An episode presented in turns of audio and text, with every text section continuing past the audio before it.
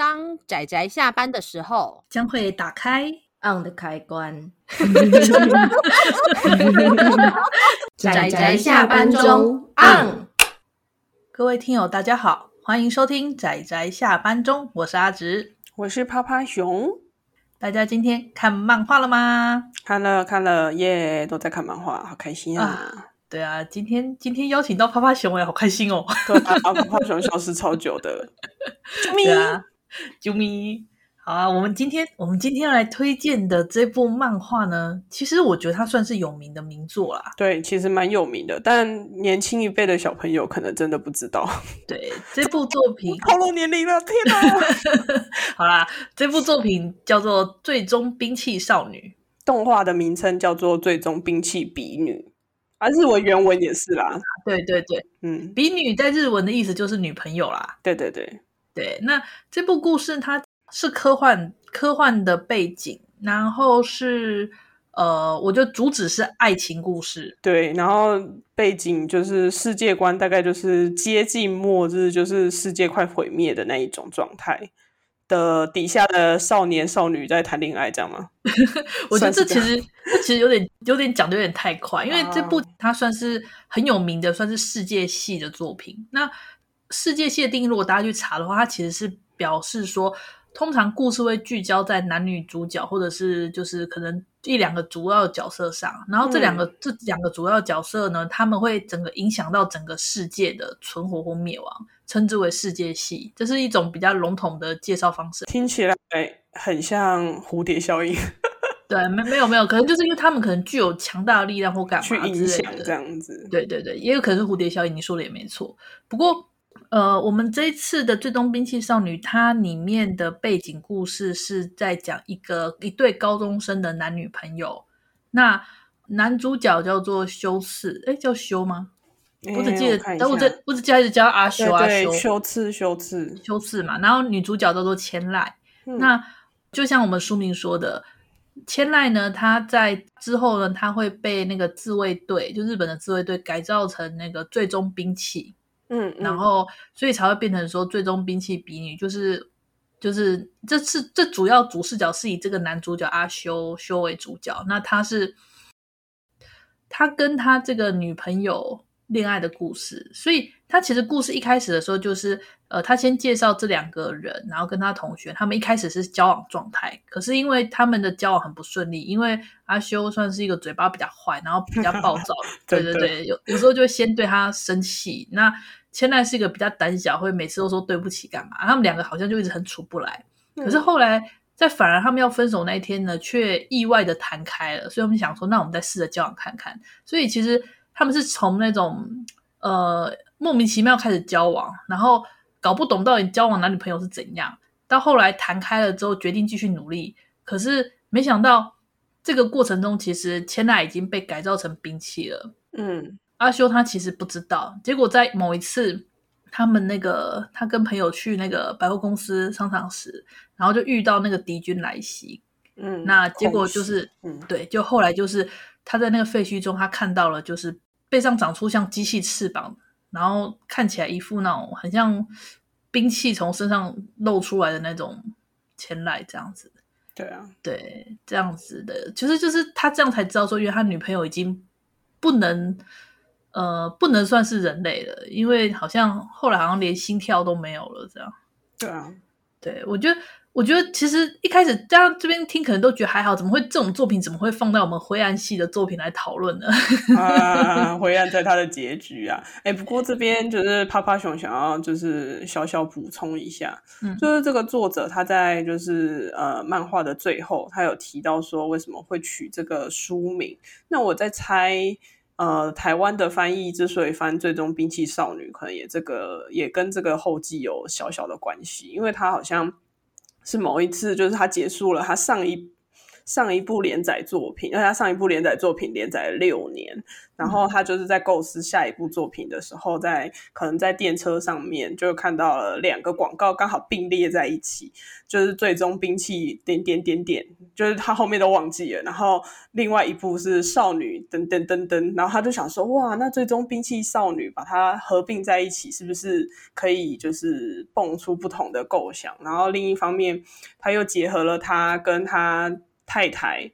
就是可能相识相爱的那个，就是那个青涩的那个过程，所以他就把它融入了，就是就把这两个元素融合在一起，就产生了这部神算神作吧，因为他真的那时候真的超有名的。对对，那呃。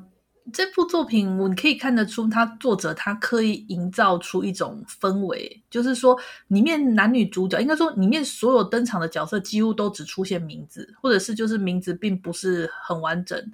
那他就是感觉上让你好像描述说，他们就是你身边的人。嗯，对。那男女主角他们所在的那个城镇跟学校，也是个很乡下的乡下地方，就是北海道。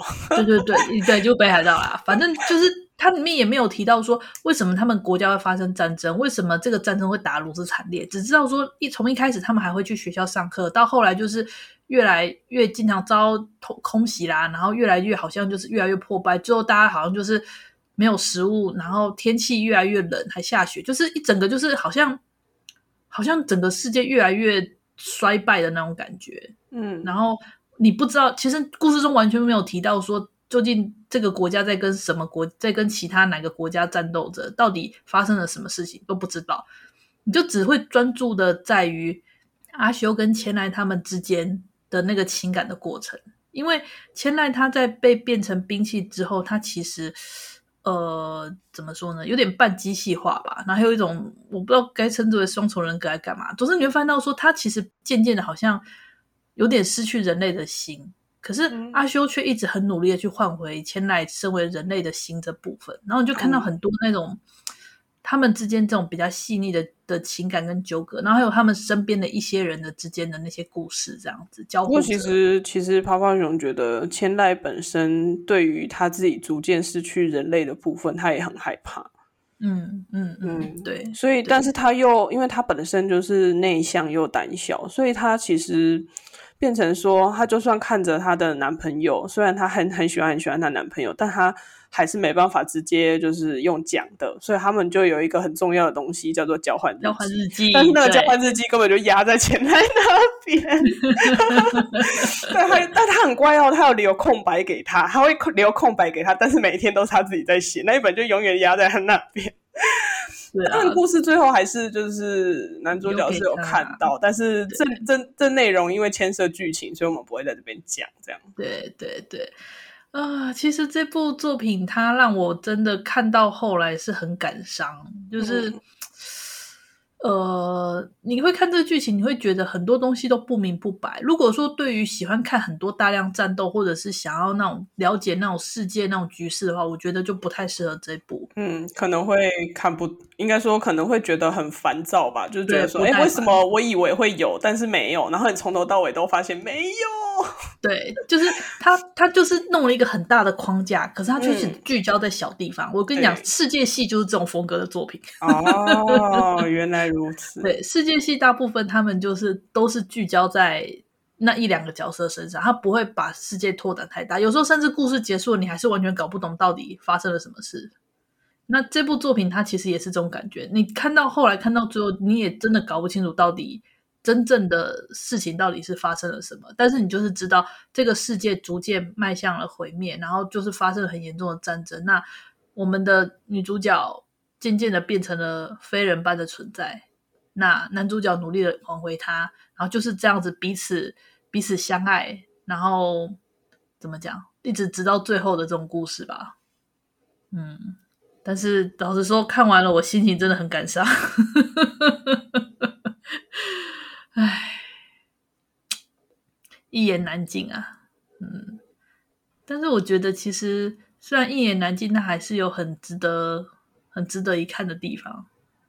好，那就总之呢，其实趴趴熊，因为趴趴熊最初是看的是动画，所以嗯、动画给趴趴熊还蛮深刻的印象，因为他动画做的也很就是非常的棒。那所以就是，但是如果真的想要就是深入了解这部就是这个故事的真正的结尾，因为如果你有留意到网络上面也有很多人在提问说，如果你只看动画的话，你可能会搞不清楚这个故事最终的结局是什么。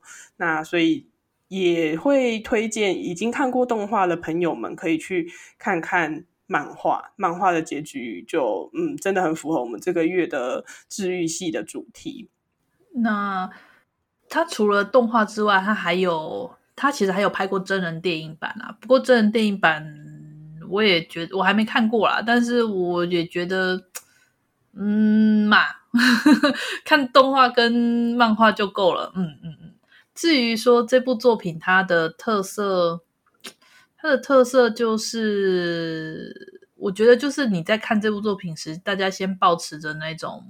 就我刚刚有提到的，不要太去，不要太去想说要看到什么大场面，或者是一些很很深刻的剧情。你就是去好好的、细细的去 cue 在这些关于这个人的情感上面。我觉得，嗯，他也他也是很值得一看的地方。今天的话，关于我们这部《最终兵器少女》的推荐就大致上到这里，谢谢大家的收听。我们下次再见啦，拜拜，拜拜。